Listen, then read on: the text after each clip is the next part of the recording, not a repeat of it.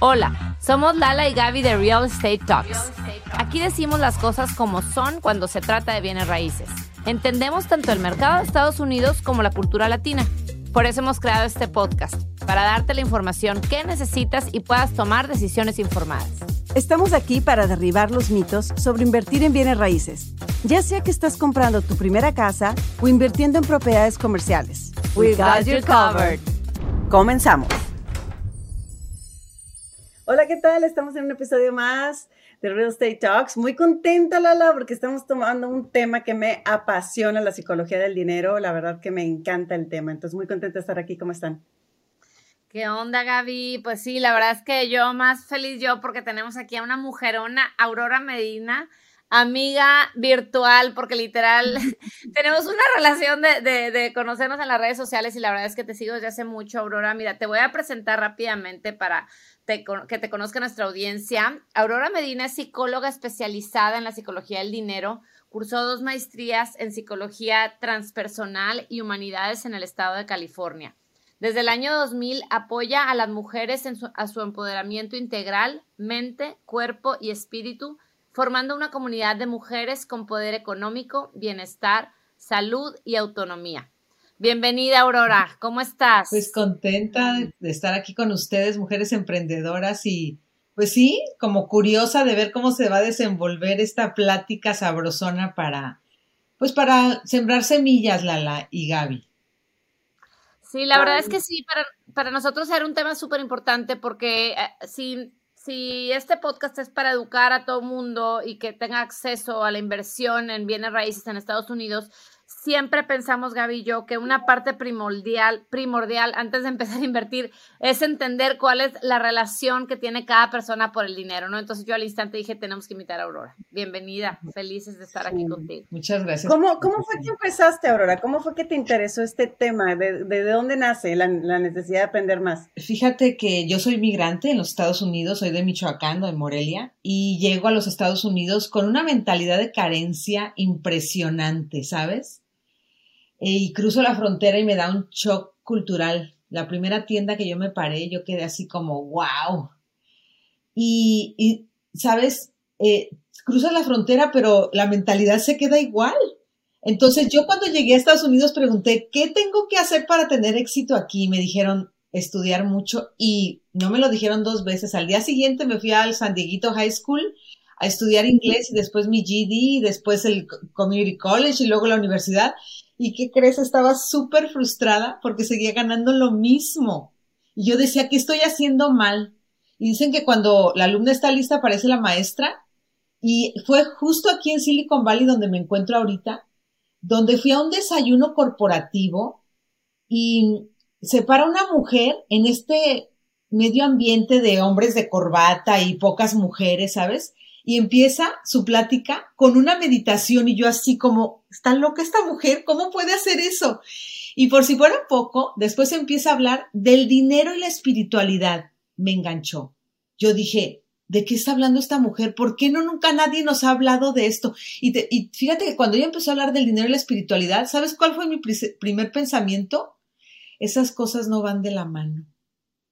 Entonces, desde ahí me di cuenta que lo mal que yo estaba con el dinero. Entonces salí de ahí directa a la biblioteca de San José, California, que es una biblioteca hermosa, a sacar cuanto libro yo podía. Yo pude de la psicología y el dinero, el dinero y la espiritualidad, el dinero y las mujeres. Y en ese tiempo yo acababa de empezar a cursar mi segunda maestría en psicología transpersonal y decido hacer toda, todo mi, mi, tesis basado en el dinero y las mujeres. Entonces tuve que hacer mi propio trabajo personal, que todavía no llega a su fin, en, cambiar toda esta mentalidad y ver el dinero por lo que es. Y ha sido un, pues un camino muy padre de autodescubrimiento y de compartir mucho y de apoyar desde hace 18 años a las mujeres a transformar su relación con el dinero. Qué padre tu historia, ¿eh? muchas gracias por compartirla. La verdad que me identifico mucho porque yo también, este, también migrante, Lala también, cuando llegamos a este, a este país, como tú dices, es el choque cultural de que llegamos, la, es otra cosa, que otra cosa la que vemos, pero nuestra mentalidad es bien difícil quitarla. Te voy a hacer una pregunta y a lo mejor voy a elaborar un poquito porque quiero contarte dónde viene. yo también crecí en México, nunca nos faltó nada, pero nunca tuvimos muchos lujos. Entonces, crecí con esta mentalidad cuando llegué a Estados Unidos de tengo que trabajar y los, el dinero no se da en árboles y tengo que darle duro, duro, jaso, jaso, jaso, jaso para ganarme cada centavo, ya sabes. Y, relacionaba mucho el, el, querer acumular por el miedo a la escasez del dinero, ¿no? Con este miedo que crecemos de que se va a acabar, no es suficiente, no hay para todos, si la otra persona gana, yo no gano. Este, muy cultural, creo que es muy cultural, también de religión, también de mujer, de todo, ¿no? Entonces, llevo trabajando, creo yo, bastantes años en esta mentalidad para crear una mentalidad más, un mindset más, de abundancia. Es de un proceso, yo creo que me voy a morir haciéndolo, pero, pero sigo batallando con la línea divisoria de justificar mi mente en decir, yo estoy gastando, estoy gastando inteligentemente. ¿Sabes? No es que sea coda, es que yo tengo que gastar inteligentemente y ver dónde pongo mis centavitos porque, porque me, duele ganarlos, entonces tengo que buscar muy bien. Entonces, batallo mucho en, soltar, en dejar este let go, la energía del dinero y, no, espérame, tengo que, tengo que, ya sabes, ¿en, dónde está la línea? En scarcity mind, mentalidad de escasez y y, ahorrar y ser inteligente con lo que gastas. la, primera bandera eh, roja que se me prende es, eh, me duele eh, ganarlo. Ya desde ahí, o sea, nos enseñaron que todo es con sacrificio y con trabajo duro. Y es al revés. El dinero fluye más cuando lo hacemos de manera gozosa. Entonces tenemos que hacer muchos reencuadres y hacer muchos cambios. Lo padrísimo de todo este trabajo de cambiar nuestra mentalidad es que eh, biológicamente está probado que podemos cambiar nuestros caminos neuronales. Entonces, eso es lo que yo les ayudo a las personas a cambia tu historia con el dinero, hazle un reencuadre, velo desde otra visión y la práctica. O sea, mi programa es un programa de cuatro pasos. El paso número uno es hacer conciencia. ¿Estás de acuerdo que no puedes cambiar aquello que no reconoces? ¿Sí? Totalmente. vengo de una cultura de carencia. Reconozco que estas son mis creencias limitantes y los paradigmas que me he formado con el dinero. Después de ahí, el paso número dos es el cambio de los caminos neuronales a través del cuestionamiento. Oye, ¿esto que aprendí del dinero es cierto? ¿Me empodera o me desempodera? ¿Me acerca o me aleja de mis metas? El paso número tres es la reprogramación. ¿Sí? Ok.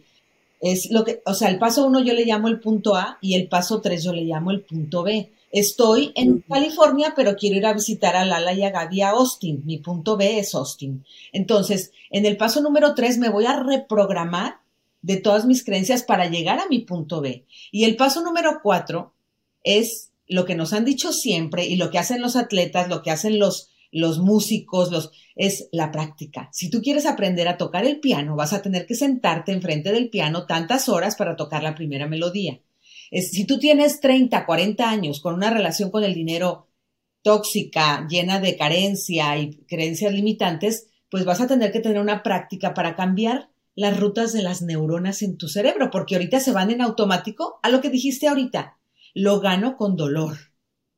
¿Sí?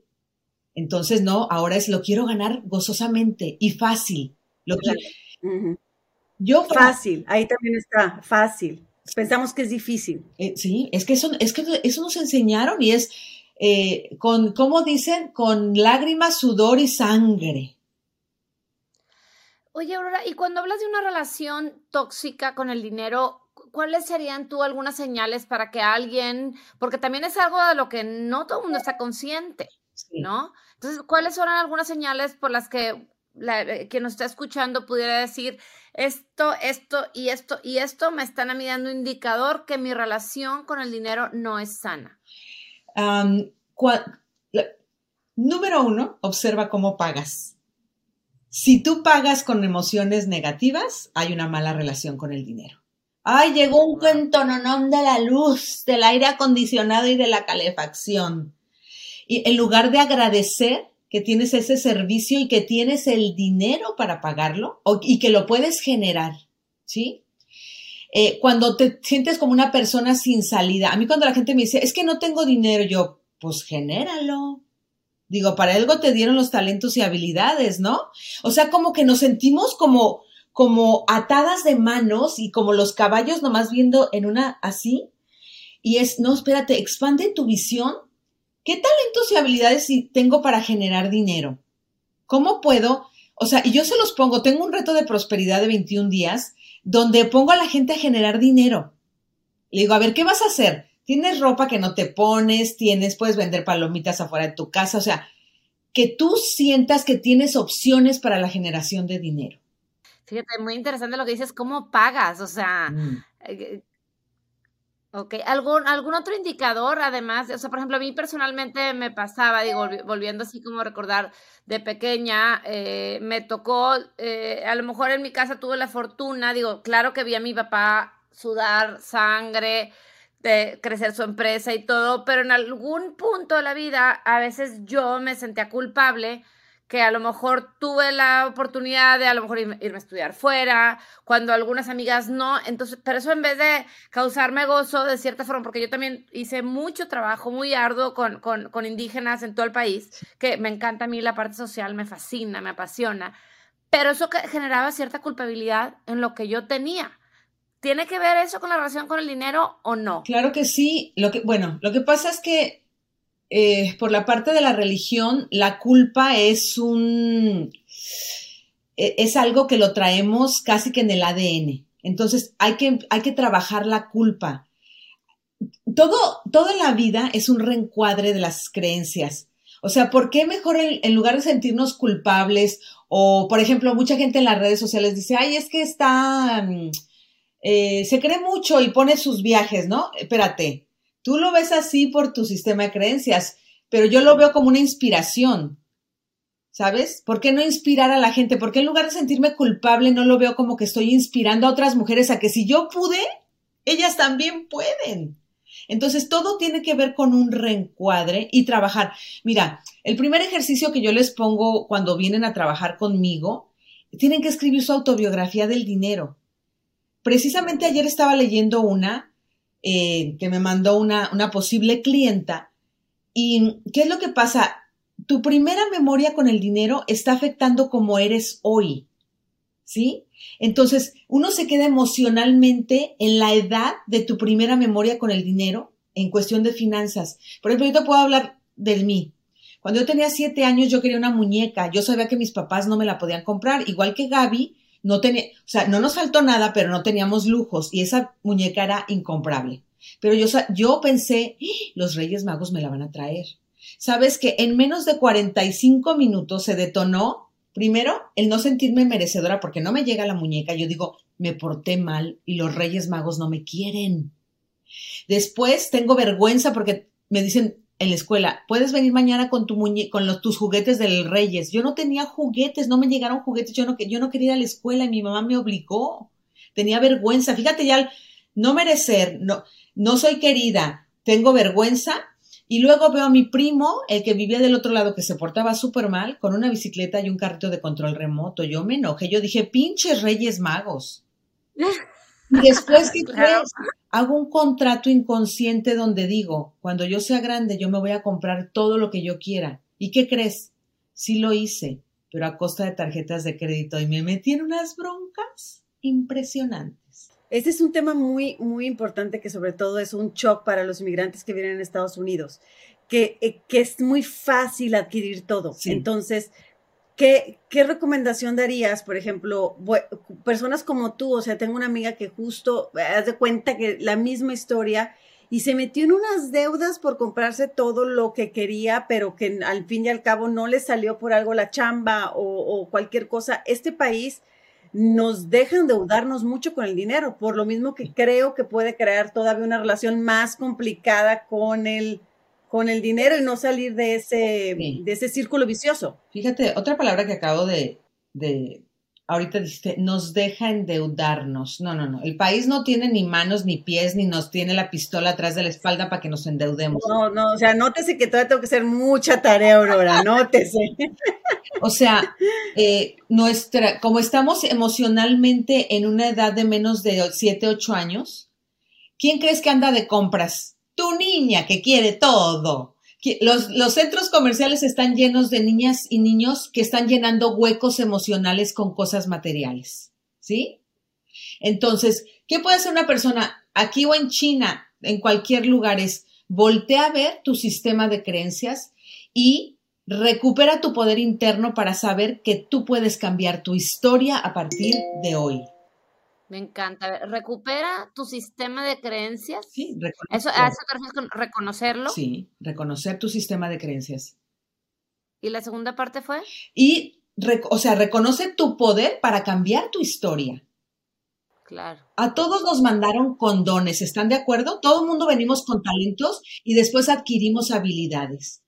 Y estas son las herramientas que nos dieron para generación de dinero. El sistema el sistema de dinero a nivel espiritual es un sistema bien padre. ¿Por qué? Porque tú tienes que entregar diariamente tus talentos y habilidades para recibir un intercambio justo. ¿Sí? ¿Y qué crees? Tus talentos y habilidades son infinitos. No es como el dinero. El dinero lo tenemos que estar generando porque lo tenemos que poner en circulación. Sin embargo, tus talentos y habilidades no existe ni una operación que te, ay, vamos a abrirle el cerebro al, ala para quitarle toda su mente emprendedora y todo lo chambeadora que es, y a Gaby todo lo que sabe de, de inversiones y finanzas. No, no, no hay manera. Por eso a mí me sorprende mucho cuando hay gente que se suicida porque pierde su dinero. Yo digo, no se dieron cuenta de dónde venía su dinero, de su mente. Claro, pero también tenemos esto que también está en Grain, que es algo que también tengo que trabajar. Seguramente vas a encontrar red flags en lo que voy a decir, pero eh, asociamos mucho nuestro valor con nuestra productividad y con lo que producimos y hacemos y por lo mismo en de tres, tres puntos en forma de triángulo lo que tenemos económicamente. Entonces, cuando le, cuando le damos mucho valor a nuestra producción y a nuestro valor y a lo que tenemos y a la casa y al no sé qué, entonces ahí, por ejemplo, ahí el ejemplo del suicidio que acabas de mencionar, todo el valor de la persona estaba relacionado a el dinero a lo que generaba, no a sus talentos y habilidades. Por eso, en lugar de ponerle el reflector al dinero, me voy a voltear el reflector hacia mí. ¿Quién genera el dinero? Porque el dinero es solamente una representación de mi poder manifestador interno. ¿Estás de acuerdo? El dinero, perdón que lo parafrase, pero el dinero es una representación de mi poder manifestador interno. ¿Estás de acuerdo que todo mundo nacimos con un poder interno? Sobre todo les voy a decir, yo no soy mamá, pero las que son mamás han sentido su poder interno cuando tuvieron sus hijos, cuando, cuando dieron a luz. Entonces, dentro, vamos a, ver, eh, dentro de tu poder interno, aquí lo tienes, vamos a ponerlo, a ponerlo en el corazón, está tu poder de manifestar cosas en el mundo exterior. ¿Sí? Y entonces el dinero está representando, fíjate, es, este es bien padre esto. Ay, qué padre que me puse del corazón, porque yo cuando hago este dibujo en los cursos, pongo un corazón, pongo una monita y un corazón, le digo, aquí está tu poder, tu poder interno. De aquí sale tu poder manifestador interno y va hacia afuera e, en, forma de energía y eh, va en un vehículo. En ese vehículo están tus talentos y habilidades y tú lo mandas al mundo y el mundo te remunera por tus talentos y habilidades. La gente se pierde porque le está poniendo el reflector al dinero y no a su poder de manifestarlo.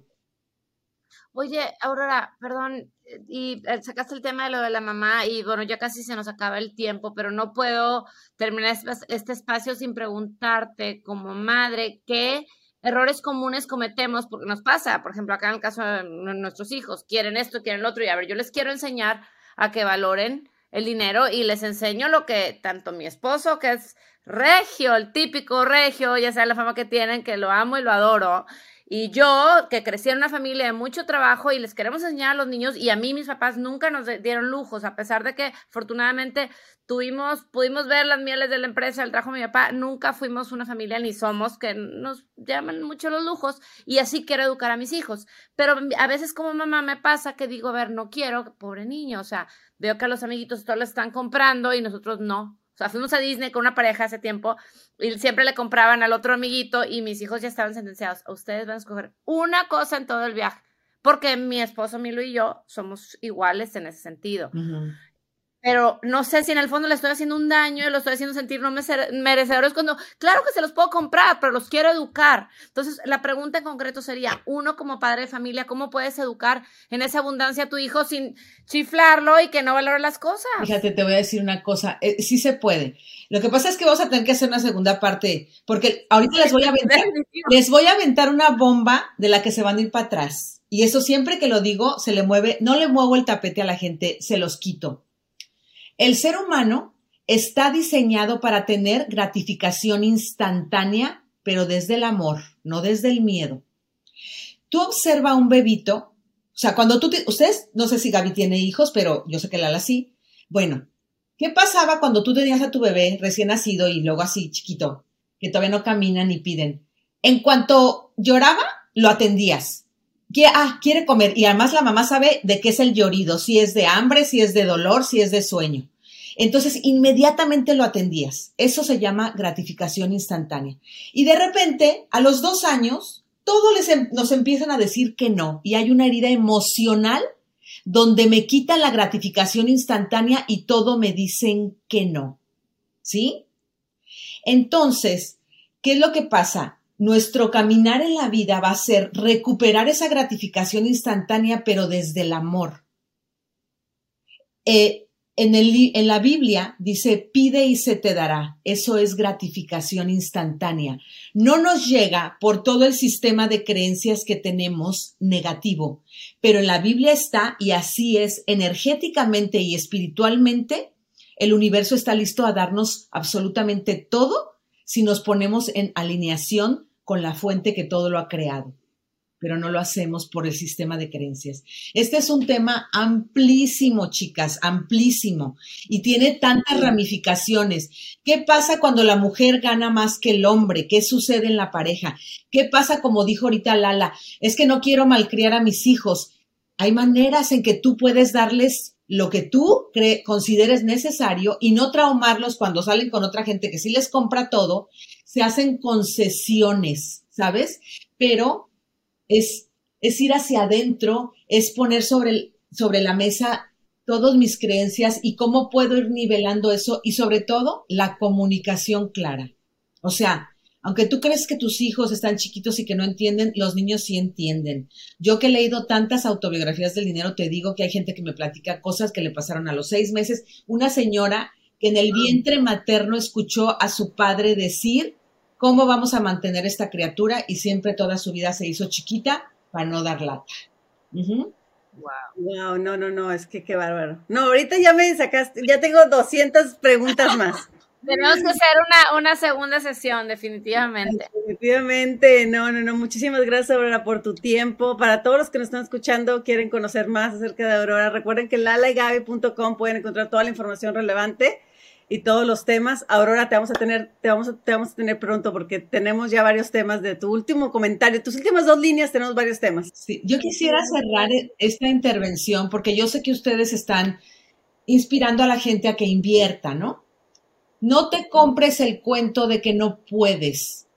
Ábrete al campo de las posibilidades. Sana tu relación con el dinero y vive como estamos destinadas y destinados a vivir yo tengo una frase que la digo siempre y es, la prosperidad es tu derecho de nacimiento, ejércelo. Ay, qué bonito. Me encanta, Ay, Aurora, pues muchísimas gracias por estar con nosotros. Seguramente te tendremos de regreso pronto. Eh, si nos quieren escribir alguna pregunta que tengan para la próxima de Aurora, nos los pueden mandar a hola.lalegabi.com. Y pues bueno, yo soy Gaby Proctor. Y yo soy Lala Lizondo. Y esto fue Real Estate Talks. Escucha un episodio nuevo de Real Estate Talks cada semana. En tu plataforma favorita para escuchar podcasts. Ponte en contacto con nosotros en lalegaby.com.